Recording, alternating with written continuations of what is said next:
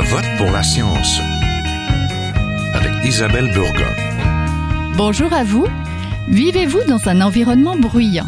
Très certainement si vous vivez en ville. Des chercheurs se sont intéressés au bruit en faisant passer des tests d'audition dans 50 villes du monde et le palmarès place à leur tête des championnes du bruit. On a Le Caire en Égypte, New Delhi en Inde, Istanbul en Turquie et Paris en France. Il n'y a pas Montréal, pourtant les habitants de la ville de Saint-Lambert la trouvent particulièrement bruyante, surtout l'été avec tous ses festivals. En juin dernier, la population de Saint-Lambert a été informée des différentes mesures adopté avec Montréal pour gérer les problèmes de bruit provenant du parc Jean Drapeau. Le parc, situé sur le fleuve Saint-Laurent, englobe les îles Sainte-Hélène et Notre-Dame. Les représentants des villes de Montréal et de Saint-Lambert ont donc installé des appareils pour mesurer le niveau sonore des événements du parc. On pense bien sûr au circuit de Formule 1 Gilles Villeneuve, mais aussi au Week-end du Monde à Oceaga ou encore les pique-niques électroniques. Surtout que les événements de ce parc sont passés de 30 en 2011 à 80 en 2018. La multiplication des spectacles fait sûrement partie de cette équation bruyante.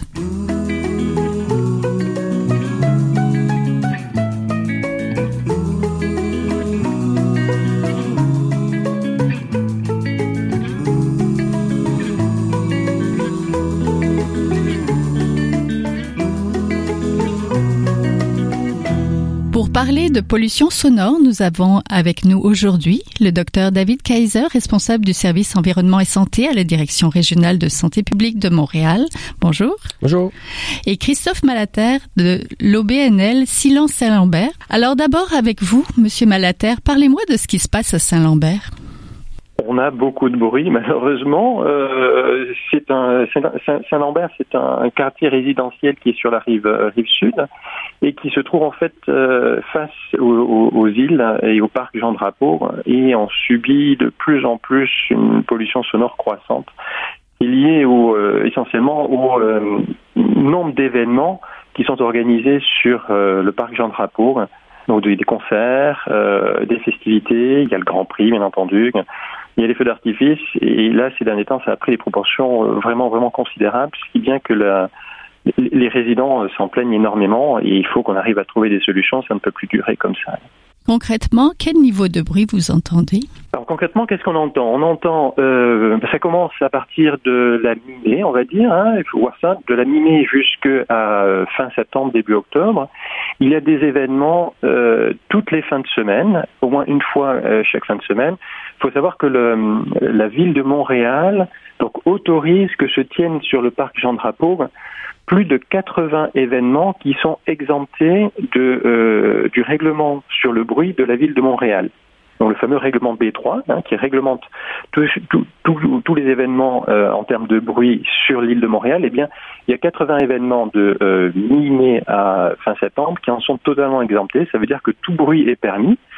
Et donc, du coup, on se retrouve toutes les fins de semaine avec surtout des bruits de basse fréquence liés au, euh, au concert. Euh, c'est des boum boum boum qui euh, qui sont clairement audibles dans les euh, dans les dans, les maisons, même toutes fenêtres fermées. Le docteur Kaiser, qu'est-ce qui contribue le plus au bruit en ville? Euh, alors, dans une ville comme Montréal, euh, il y a deux grandes catégories de sources. Euh, il y a le transport. Alors, à Montréal, on a un aéroport, on a quand même des chemins de fer et puis on a beaucoup, beaucoup de circulation automobile.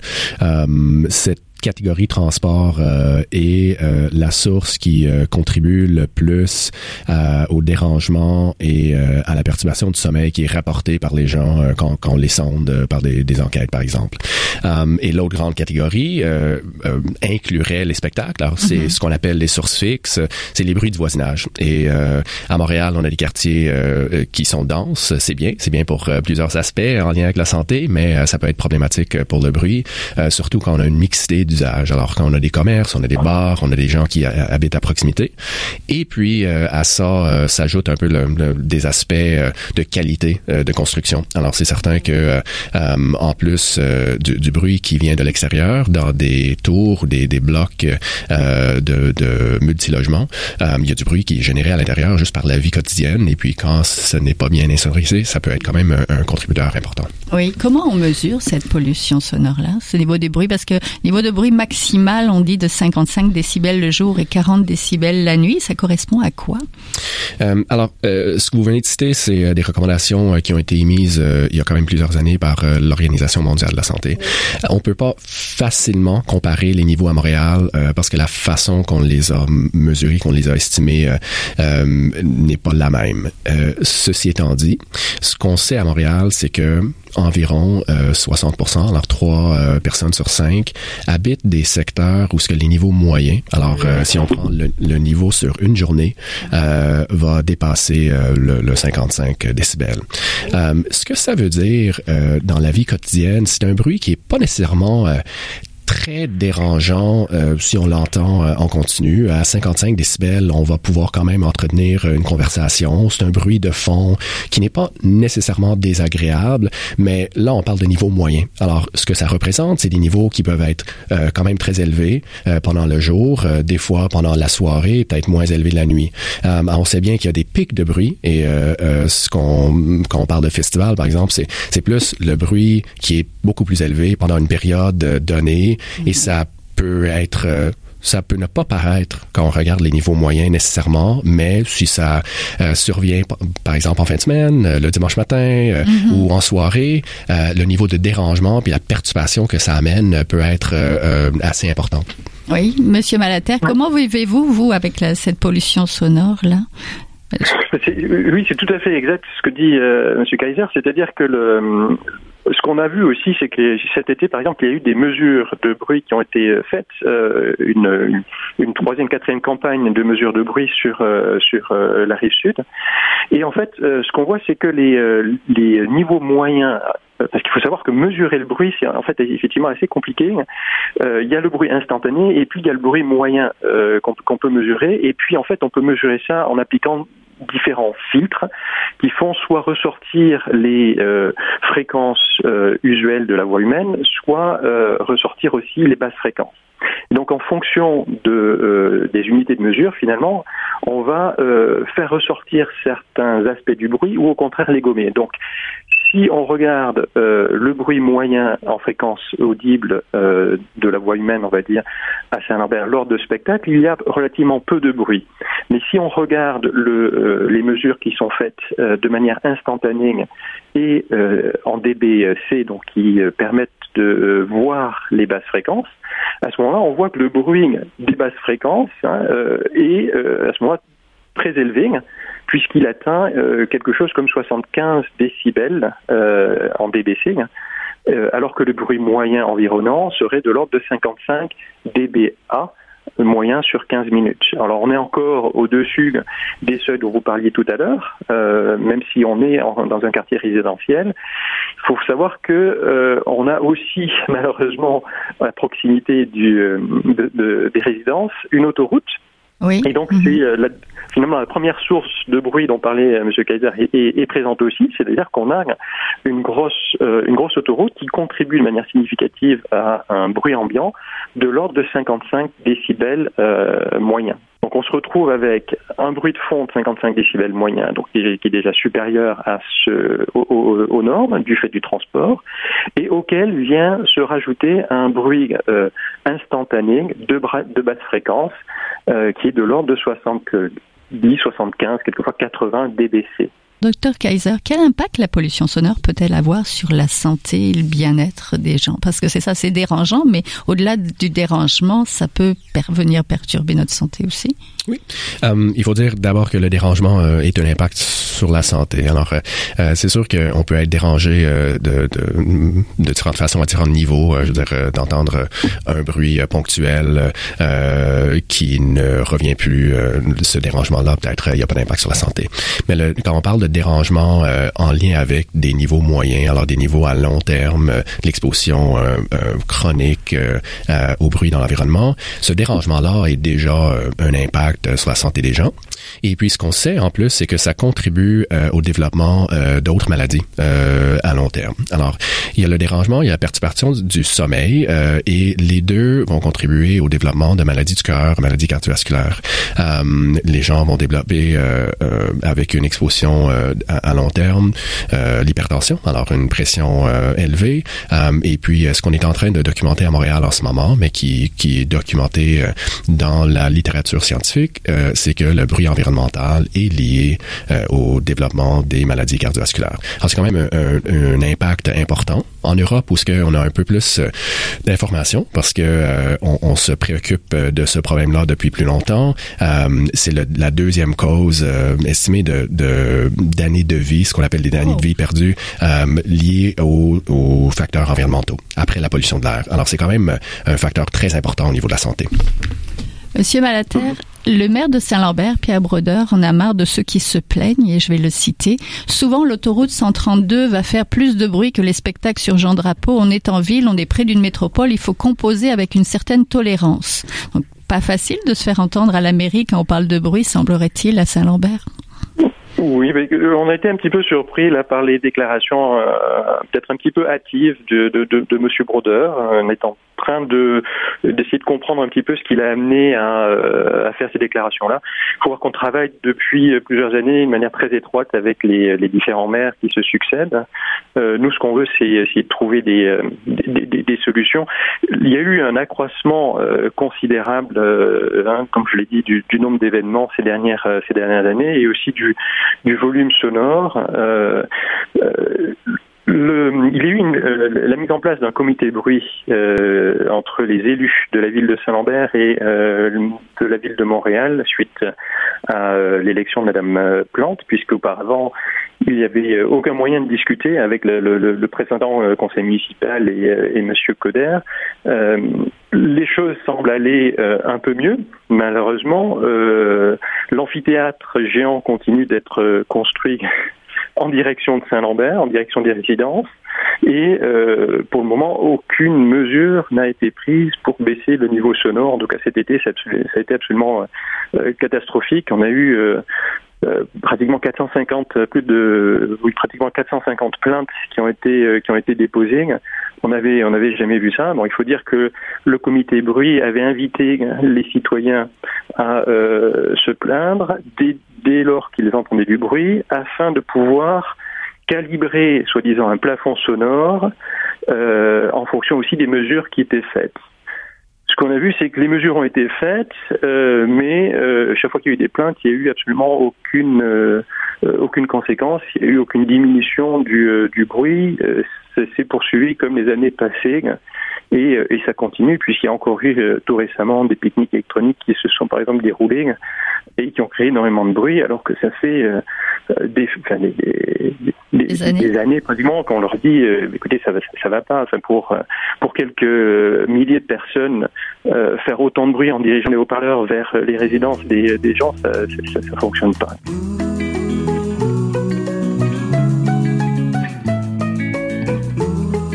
Vous êtes toujours à Je vote pour la science, là où la science rencontre la politique, une émission produite par l'agence Science Presse. Vous pouvez visiter son site internet au sciencepresse.qc.ca. Au Québec, sauf en de rares exceptions, il n'y a pas de réglementation municipale qui encadre le bruit, je pense. Docteur Kaiser, parlez-moi peut-être justement des récents travaux menés par la Direction régionale de santé publique de Montréal sur le bruit environnemental. On dit une personne sur six qui s'avoue fortement dérangée par le bruit provenant du transport, une sur quinze qui en a le sommeil perturbé par ce type de bruit. Donc comment justement vous évaluez un petit peu tout ça et comment on pourrait peut-être adapter ou rentrer ça dans une, règlement, euh, une réglementation municipale qui se tiendrait euh, c'est justement euh, une question qu'on se pose depuis quelques années et puis qu'on qu travaille à notre niveau. Ce qu'on a, c'est, Monsieur Malater l'a mentionné, on a des règlements municipaux sur le bruit, les niveaux ponctuels. Alors, par exemple, ton voisin fait trop de bruit la nuit, il y a un inspecteur qui peut venir mesurer. mais ça ne permet pas d'agir sur les sources en continu et puis de diminuer les niveaux auxquels les gens sont exposés en continu. Ce qu'on préconise à Montréal, mais aussi au Québec, euh, c'est une politique qui couvre l'ensemble des sources. Euh, c'est euh, quelque chose qui est pas courant en Amérique du Nord. En fait, on n'est pas au courant d'une seule ville où ce il y a vraiment une politique de ce genre qui a été implantée, mais encore là, en Europe, avec une, structure légale quand même différente, c'est quelque chose qui, qui est courant dans toutes les grandes villes. alors, on travaille avec auprès de la ville de Montréal pour que on ait euh, une politique qui couvre l'ensemble des sources et qui identifie euh, des solutions euh, parce que c'est complexe. C'est vrai que en ville, on peut pas s'attendre à avoir des niveaux sonores dans une ville moderne qui sont égales au niveau qu'on va avoir en campagne mm-hmm. sans source de bruit. C'est c'est c'est évident. mais ceci étant dit, il y a plusieurs stratégies connues, euh, que ça soit au niveau euh, euh de l'ingénierie, par exemple les chaussées, les véhicules, comment, qu'est-ce qu'on euh, permet en termes de véhicules, oui. mais aussi mm-hmm. qu'est-ce qu'on permet, par exemple, en termes de camions sur sur mm-hmm.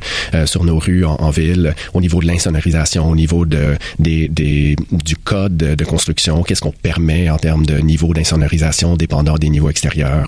et puis, on travaille, c'est certain, pour plusieurs raisons, à réduire le nombre de véhicules qui circulent dans une ville comme Montréal et puis euh, le fait d'avoir des autoroutes à proximité des résidences, c'est pas normal. Et puis euh, on, doit continuer à travailler ça. Oui, mais il y a aussi l'étalement urbain parce que Saint-Lambert, on pourrait considérer que finalement c'est comme la banlieue de Montréal et donc euh, le bruit de Montréal se vit à Saint-Lambert, c'est normal. Oui, Monsieur Malater? Oui, oui, c'est vrai qu'on peut, on doit s'attendre à ce qu'il y ait du bruit dans la mesure où on est, on fait partie d'une d'une métropole, somme toute relativement dense. Mais ce qu'il faut voir aussi, c'est que dans toute métropole il y a besoin que euh, qu'il existe finalement des quartiers résidentiels où les gens puissent vivre de manière relativement correcte, relativement saine. Euh, et, euh, c'est sûr que baisser le bruit du transport, c'est important, et de toutes les autres sources aussi. On a parlé donc des, voitures, euh, il y a des trains aussi qui sont très très bruyants. Il y a les horaires de circulation aussi éventuellement de certains de certains transporteurs qui peuvent qui peuvent affecter. Donc c'est sûr que tout ce, tout ce bruit-là fait partie d'une d'une métropole. Mais là, ce qui vient se rajouter un petit peu sur le sur, ce, bruit de fond finalement, c'est euh, une grande quantité d'événements euh, musicaux pour, pour, pour la plupart, il y a aussi le, il y a aussi le Grand Prix, hein, euh, qui sont des événements qu'on peut choisir d'organiser ou de ne pas organiser à un endroit particulier ou ailleurs. Euh, et là, ce, ce qui se passe, c'est que euh, même s'il y a des règlements municipaux, par exemple, il y a un règlement municipal à Saint-Lambert sur le bruit, il y a un règlement municipal à Montréal sur le bruit, Montréal lève son règlement pour tous ces événements-là.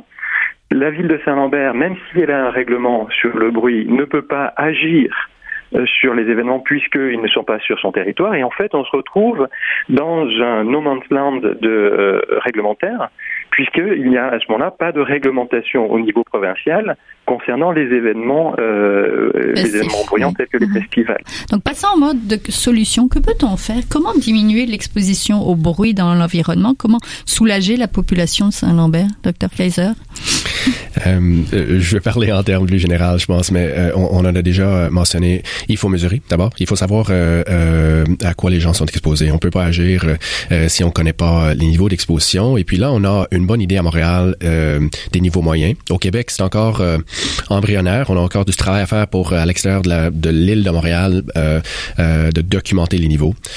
mais en plus des niveaux moyens, je pense que c'est assez clair avec la, la discussion qu'on a aujourd'hui. Il faut connaître un peu plus de, de, détails sur les pics de bruit, sur les situations particulières qui génèrent beaucoup de dérangements ou qui perturbent beaucoup la population afin de pouvoir agir. Alors, je pense que la mesure est quand même euh, importante et on n'est pas euh, dans une situation au Québec où ce qu'on connaît tout pour pouvoir mm-hmm. agir. Et après ça, je reviens avec l'idée euh, d'avoir, euh, il, faut qu'on ait une politique qui couvre toutes les sources. Il y a du travail qui se fait au provincial en ce moment, puis on continue à travailler à notre niveau. Et de tout ça découle des règlements. Alors, c'est sûr qu'à un moment donné, ça, ça se traduit en règlements, mais c'est des règlements qui doivent être réfléchis en fonction de ce qu'on connaît sur l'exposition et puis de, de, de l'idée que ce qu'on veut, c'est d'avoir euh, un contrôle ou un, une emprise sur l'ensemble des sources. Oui, parce que ça se passe sur les îles et avec l'eau, le bruit euh, circule beaucoup sur l'eau. Est-ce que la solution pourrait être technologique? Est-ce qu'il pourrait y avoir comme des murs? Ben, c'est peut-être dommage pour les gens qui viennent là pour voir la vue, mais des murs pour justement euh, faire assourdir ce bruit-là qui se propage? Je ne suis pas ingénieur, mais il y a certainement des, euh, je l'ai dit pour le, transport euh, au niveau de la chaussée et tout ça, il y a certainement des aspects, juste là, on l'a mentionné à quelques reprises, la direction euh, dans laquelle on oriente le son. Mm-hmm. Au départ, les obstacles ou les, les, les, éléments qu'on met pour réduire la transmission. oui, certainement. il y a les niveaux à la base. Je veux dire, on peut choisir de limiter les niveaux maximaux à la source et après ça, la distance va, va faire le reste. Oui, ce qui serait peut-être le plus ça. Monsieur Malater, la solution que vous voyez c'est vrai que le, le, volume à la source, contrôler le volume à la source, c'est la, c'est la solution la plus, la plus simple. Une autre solution qui est très simple aussi, c'est l'orientation. Lorsque je parle ici plutôt des, donc des festivals et des concerts, c'est l'orientation des, des, des, haut-parleurs. C'est-à-dire que plutôt que de diriger les haut-parleurs vers les résidences, on pourrait choisir de diriger les haut-parleurs dans le sens du, du fleuve. Euh, mais malheureusement, l'amphithéâtre a été euh, construit dans la direction des résidences. On ne comprend absolument pas pourquoi. Enfin, si, pour justement ménager une vue aux une de Montréal, mais au, détriment de tous les résidents de la sud, c'est un peu, euh, c'est un peu paradoxal. Euh, il me semble que, euh, oui, ce que disait le docteur Cariza, il faut, il faut qu'il y ait des mesures pour qu'on comprenne vraiment à quoi les gens sont exposés. On est tout à fait d'accord avec ça. Il faut savoir que des mesures ici, on en prend depuis, depuis des années, hein, et en fait, on a énormément de données. Et ce qui manque, quelque part, c'est la volonté politique. C'est-à-dire que ce qu'on a vu, c'est que, en dépit d'une connaissance très très fine de la pollution sonore du parc Jean Drapeau sur la rive sud, les euh, politiciens ont décidé de continuer à euh, accroître le, nombre d'événements et à, construire même des infrastructures qui visent à pérenniser cette pollution sonore. Donc ce qu'on voit, c'est qu'il manque une volonté politique au niveau euh, local, en tout cas elle manquait très fortement jusqu'à présent, on va voir si elle se concrétise maintenant. Ce qu'il faut aussi, c'est assortir ceci euh, au niveau local d'une réglementation provinciale sur la gestion du bruit environnemental créé par euh, les, événements, les festivals. Ça n'existe pas au Québec, mais ça existe dans euh, plusieurs autres pays. Hein. un des exemples qu'on prend souvent, c'est l'exemple de l'Angleterre et de l'Australie en particulier. L'Australie qui a des réglementations sur le bruit des festivals et qui fonctionne par un système, un qui est assez intéressant, un système de crédit bruit, un petit peu comme le, vous crédits carbone pour les, les industries polluantes. Eh bien, eux ont, ont proposé de créer des crédits bruit. Et donc chaque site euh, géographique euh, reçoit 10 euh, crédits bruit par an, 10 crédits bruit de 4 heures. Donc ça, un crédit bruit, ça permet de faire 5 décibels de plus de bruit pendant 4 heures. Et ça, donc ça, euh, c'est pour dire que euh, finalement, en un lieu, on peut organiser des concerts, c'est tout à fait possible, et des festivals, ça fait partie de, de, la vie d'aujourd'hui, hein, et peut-être de tout temps. Euh, mais le fait qu'il y ait 10 crédits mais quelque part, ça limite le nombre d'heures de pollution sonore liées à des festivals par an euh, et puis il y a aussi un certain nombre de conditions qui sont que euh, euh on peut pas euh, consommer trop de crédits bruit d'un seul coup, par exemple, mais qu'il faut aussi les étaler, les étaler dans le temps. Mais on trouve qu'une solution comme ça, c'est en fait très intelligent. Ça permettrait à des festivals d'avoir lieu, et en même temps, ça limiterait l'impact sonore, ça limiterait le nombre des événements, et ça encouragerait aussi la métropole à organiser ces festivals partout sur son territoire et pas uniquement en un seul lieu euh, dirigé vers, euh, vers des quartiers résidentiels. Vers Saint-Lambert. Donc, merci beaucoup. On était en compagnie de Christophe Malater de l'OBNL Silence Saint-Lambert et Dr David Kaiser, responsable du service environnement et santé à la Direction régionale de la santé publique de Montréal. Merci. Merci. Merci.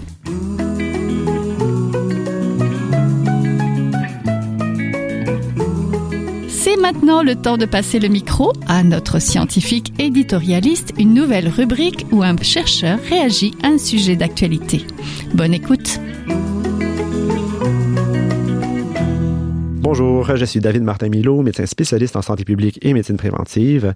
Et euh, depuis quelques années, je me spécialise euh, par rapport aux substances psychoactives, qu'elles soient licites, on peut parler de, du tabac, de l'alcool, du cannabis euh, en octobre, ou illicites, ce qu'on appelle communément les drogues. Et je reviens d'un séjour en Europe où j'ai travaillé sur la législation des différentes drogues.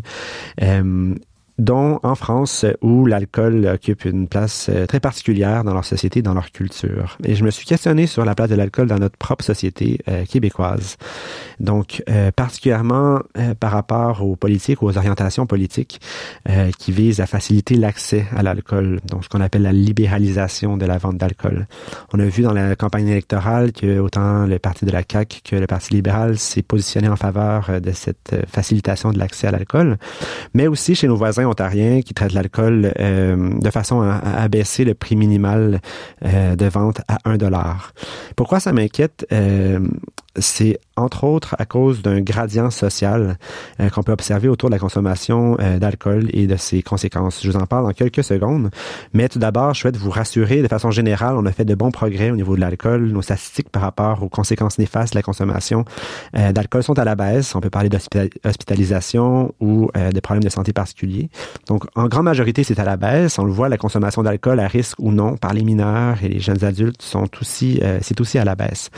Mais il y a ce gradient social-là où qu'on observe que pour les consommations non problématiques d'alcool, euh, donc par exemple euh, un usage occasionnel, il y a une concentration de cette consommation-là dans les populations plus favorisées, donc plus nantis.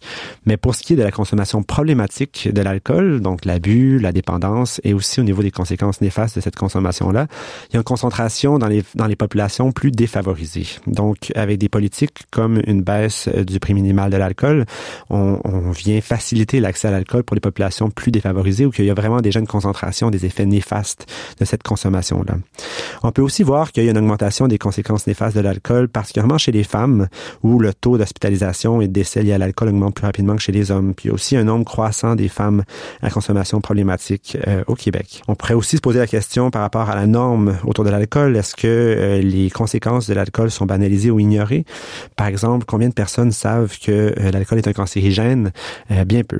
Donc, mon opinion sur le sujet, c'est qu'une privatisation des produits alcoolisés puis une facilitation de l'accès euh, à cet alcool-là, vont à l'encontre des recommandations de santé publique. Puis attention, l'idée, c'est vraiment pas de démoniser l'alcool, de stigmatiser les usagers, de dire qu'il ne faut pas boire en aucun cas, mais vraiment euh, d'avoir euh, en place un encadrement qui va permettre une consommation qui est responsable et informée, mais aussi d'avoir des décideurs qui mettent en place cet encadrement-là de manière plus responsable et informée. Donc, il faut mieux comprendre, selon moi, les enjeux qui expliquent que la consommation est autant encouragée par le gouvernement la consommation d'alcool? Est-ce que ce sont des lobbies ou le fait qu'il y a des, taxes de revente sur l'alcool qui sont très généreuses dans notre budget euh, provincial? Mais aussi de développer une vision plus réaliste d'une législation qui est responsable autour de ce produit-là. Puis on peut se poser la question, euh, pourquoi est-ce qu'on devrait rester plus strict sur l'alcool alors qu'on légalise le cannabis? En fait, la réponse, c'est que on, on vise vraiment une régulation ou un encadrement qui est bien responsable. Pour ce qui est du cannabis, on veut passer d'un marché noir qui est moins régulé à euh, un encadrement justement plus strict alors que pour l'alcool, on veut passer d'un marché qui est complètement légal à un encadrement qui est encore une fois euh, plus responsable, pas nécessairement plus strict, mais plus responsable et en connaissance de cause. Puis on a fait beaucoup de progrès dans le passé par rapport au tabac, qui était justement complètement libéralisé. Euh, donc pourquoi est-ce qu'on régresserait avec l'alcool? C'est la question que je me pose. C'est tout pour cette semaine. Je vote pour la science c'est une production de l'agence Science Presse avec Radio VM, à la régie Daniel Fortin, à la recherche François Cartier et au micro Isabelle Burguin. Vous pouvez réécouter cette émission à l'antenne de Radio VM en podcast sur le site de l'agence Science Presse que je vous redonne tout de suite. Le site c'est sciencepresse.qc.ca et aussi sur vos réseaux sociaux préférés. À la semaine prochaine. Est